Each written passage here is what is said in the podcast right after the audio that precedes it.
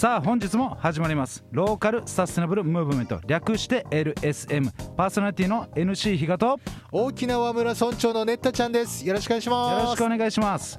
番組へのメッセージは FM やんばるホームページよりお送りください。この放送は収録となってますのですぐにメッセージに対応できませんのでご了承ください。はいそしてこの番組は NC 比嘉さんが質問状を送って返信していただいた方のみ出演できるラジオでございます。質問の内容は人生の理念活動失敗談ターニングポイント。現在の活動を見据える未来フェイバリットワードとなっております。2日目の今日は失敗談。学びについてお話をお伺いします。それでは NC 比嘉さんお願いいたします。2日目が始まりました。どうですか浜田さん2日目。あの1回目に比べて緊張はやや。少しはほぐれてきてくれたのかな？か いやでもだいぶやっぱ饒舌ですよね。緊張してる風に見えないですけど本ね当ですよ。いえいえいやこれこそあれ偽善ですね。先週ネタ。そうです、えーまあ、今週のですね、えーこのゲストおであります、えー浜本さんですが株式会社、えー株式会社三幸さんで、えーはい。サービスステーション部の統括されているえーというところで、い、ろいろお話を聞かせていただいています、はい。でその中でラベリングがですね、はいえー名護のアレクサンダーズ・グレイトっていうところで、えーうんつけさせていただいています。大王ですよ大王。そうです。大大王という意味ザ・グレイト浜本大王。そういうことです。えーぜひあの巷でですね見見た、えー際には大王っていうふうに呼んでいただくと。王じゃないですか。らねもう大がついてる。名前じゃなくなってるんですけど。大王大王って言われてそういうことです。はいまあ、えー前回ですねその活動とか人生理念、えーそういったところを聞かせていただいてやらない善よりやる偽善というところでいろんな、えー本人の内観力であるとか、まあ、家族愛みたいなところを聞かせていただきました。で今日はですね、まあ、失敗談というところを、えー少しずつ入っていきたいかなというふうに思います、えーまずですね高校のところ、はい。おまあ、ライフステージの中ですね、まあ、いろんなことがあると思うんですが実は浪人したんだっていうそこがえ実際どんな感じだったんですか浪人の。そうですねあの理念のところでえらい格好つけて話したんですけれどもお高校受験を、はい。お失敗しましてはい。もともとそんな、えー上を目指してたわけではないんですけど、はい。自分のレベルに合ったところを受けて余裕ぶっこいてたら落ちてしまったと。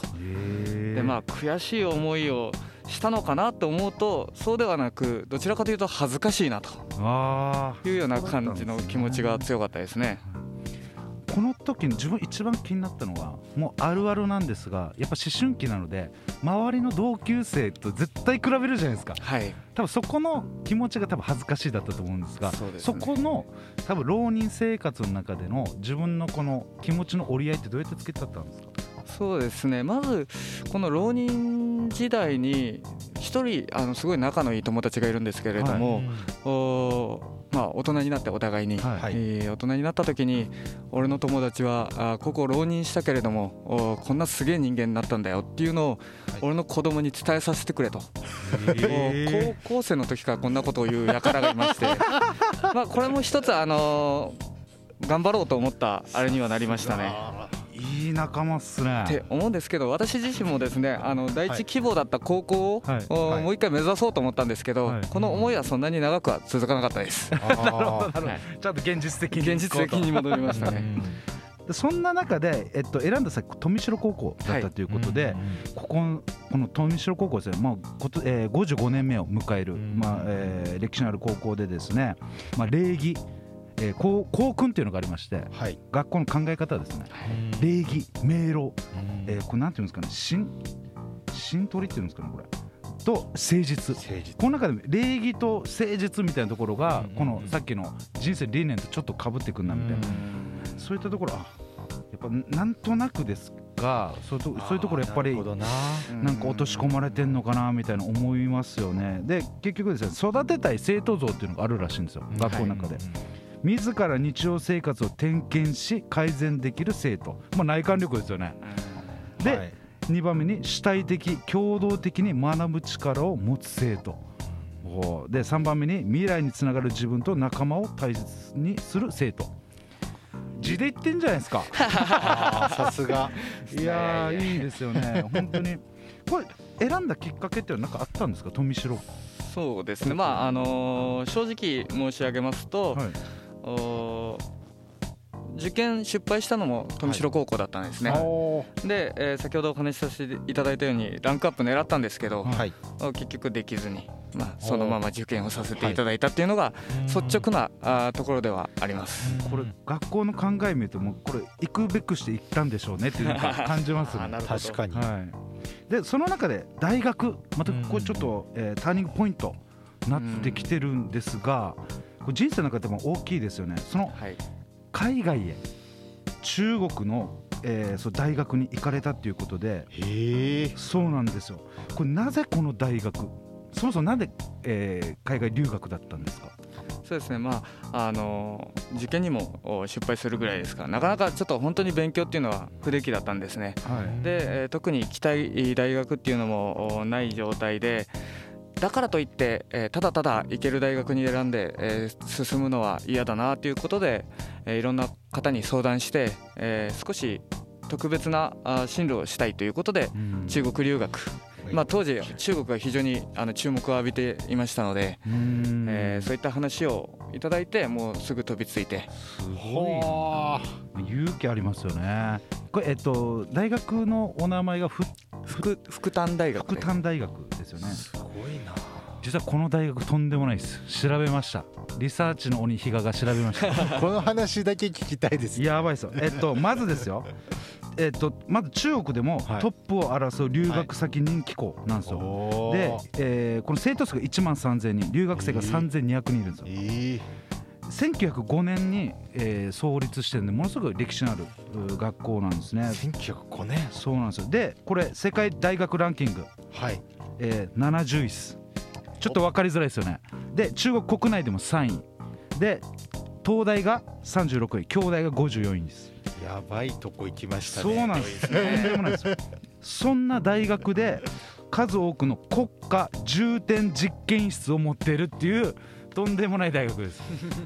その中でどうなんかやっぱりですね単純な話ですよ。中国生活どんなだったんですか？だって文化違うじゃないですか。そうです、ね、文化圏が。なんか苦労とかありました？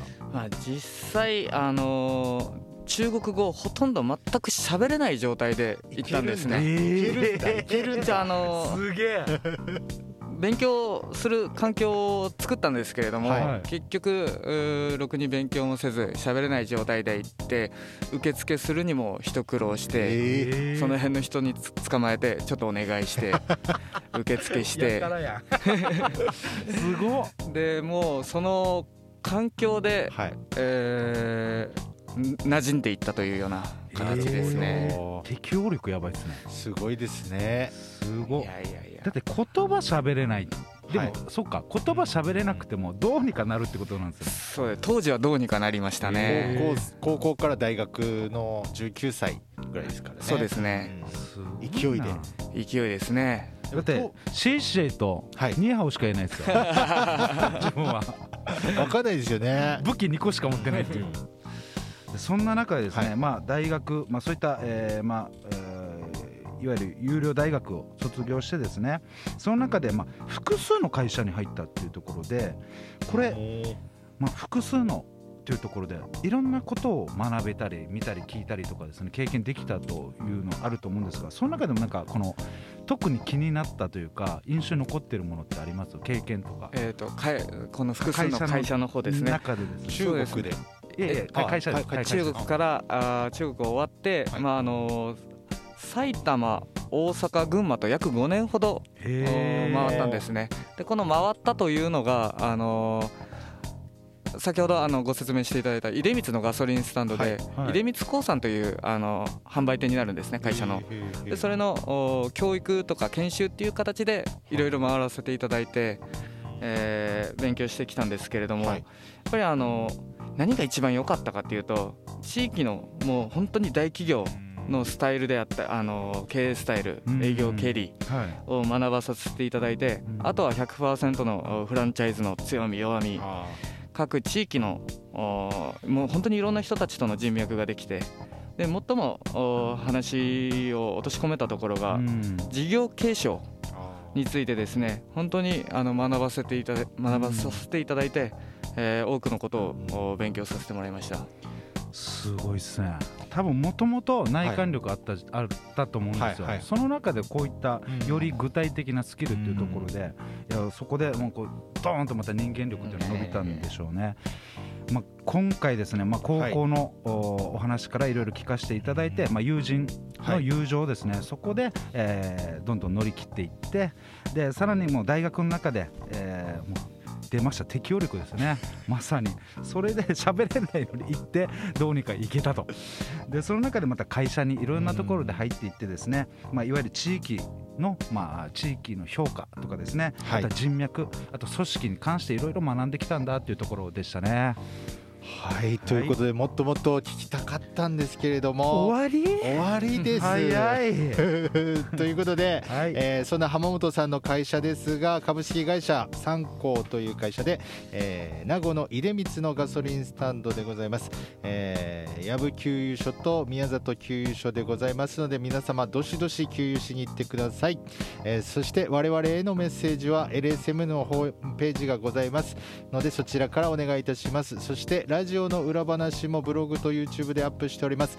ノートというブログのサイトで、えー、カツで検索 KATSU で検索お願いいたします。YouTube で、えー、ねったちゃん、えーカタカナでねったひらがなでちゃんで検索お願いいたします。それでは以上でございます。ありがとうございました。ありがとうございました。